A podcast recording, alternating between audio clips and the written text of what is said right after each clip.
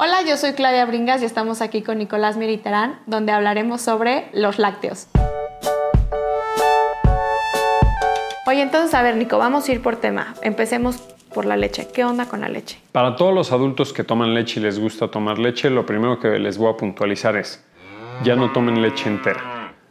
No estamos en edad de tomar leche entera. La leche entera sí va a tener significativamente más grasa que la leche light y o que la leche es lactosada. Entonces, creo que hay mejores opciones ya en el mercado que justo las que acabo de mencionar, sobre todo leche light. Sí, consuman leche light.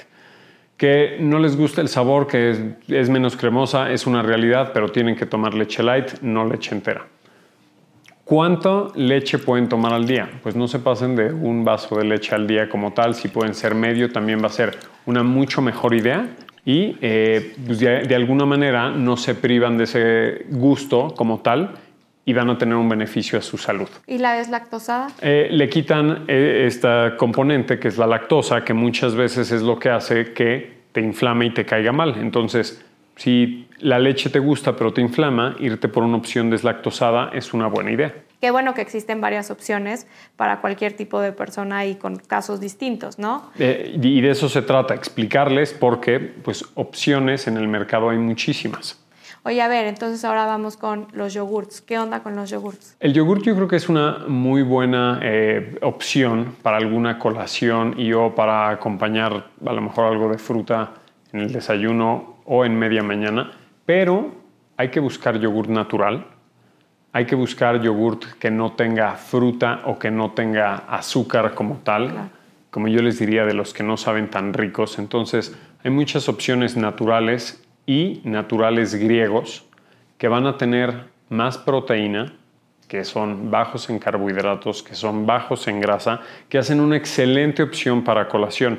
Tengo muchos pacientes que cuando les prescribo yogurt con frutos rojos y almendras, me, han dicho que es lo mejor de su día, que les encanta. Entonces creo que la verdad es una buena opción y, les va a encantar, es dulce, eh, les da saciedad y van a estar muy contentos comiendo esa opción. Sí, a mí me gusta mucho la verdad el yogur griego. Creo que es una muy buena elección para, como dices tú, para saciar en algún momento esa saciedad que podemos llegar a tener. ¿Y qué onda con los quesos? Pues mira, quesos yo creo que hay que buscarlo un poco menos industrializado o procesado, pero la realidad es que los, consumimos muchísimo, a todos nos gustan, este, en todos los platillos mexicanos podemos encontrar queso. Que si te inflaman, si son altos en grasa, la realidad es que con una porción adecuada, ya sea eh, para el desayuno, ya sea para la cena, a lo mejor darle un poco de variedad, no todas las noches cenar quesadillas, quesadillas, quesadillas, pero si a veces algo de quesadillas, si a veces pollo, si a veces atún, eh, podemos hacer una alimentación correcta sin necesidad de prohibir, de satanizar y de tenerlos que cortar de nuestra alimentación diaria. También existe, o sea, que existen quesos normales y quesos light. ¿Hay alguna mejor opción? Pues el queso light lo que va a pasar es que le van a quitar grasa, ¿no? Eh, le van a quitar grasa como tal y en un ejemplo muy práctico, el queso panela, pues de por sí ya es bajo en grasa, el queso manchego va a tener más grasa. Mejor no es que uno sea mejor que otro, pero si te está costando trabajo perder peso, si estás cuidando un poco tu alimentación, si quieres bajar la grasa de tu alimentación, te puedes ir por un queso más bajo en grasa y o por gusto como tal. Si ustedes que nos están viendo les gustan sus quesadillas con queso manchego, en verdad se las voy a prescribir con queso manchego, simplemente vamos a equilibrar alguna otra comida como tal.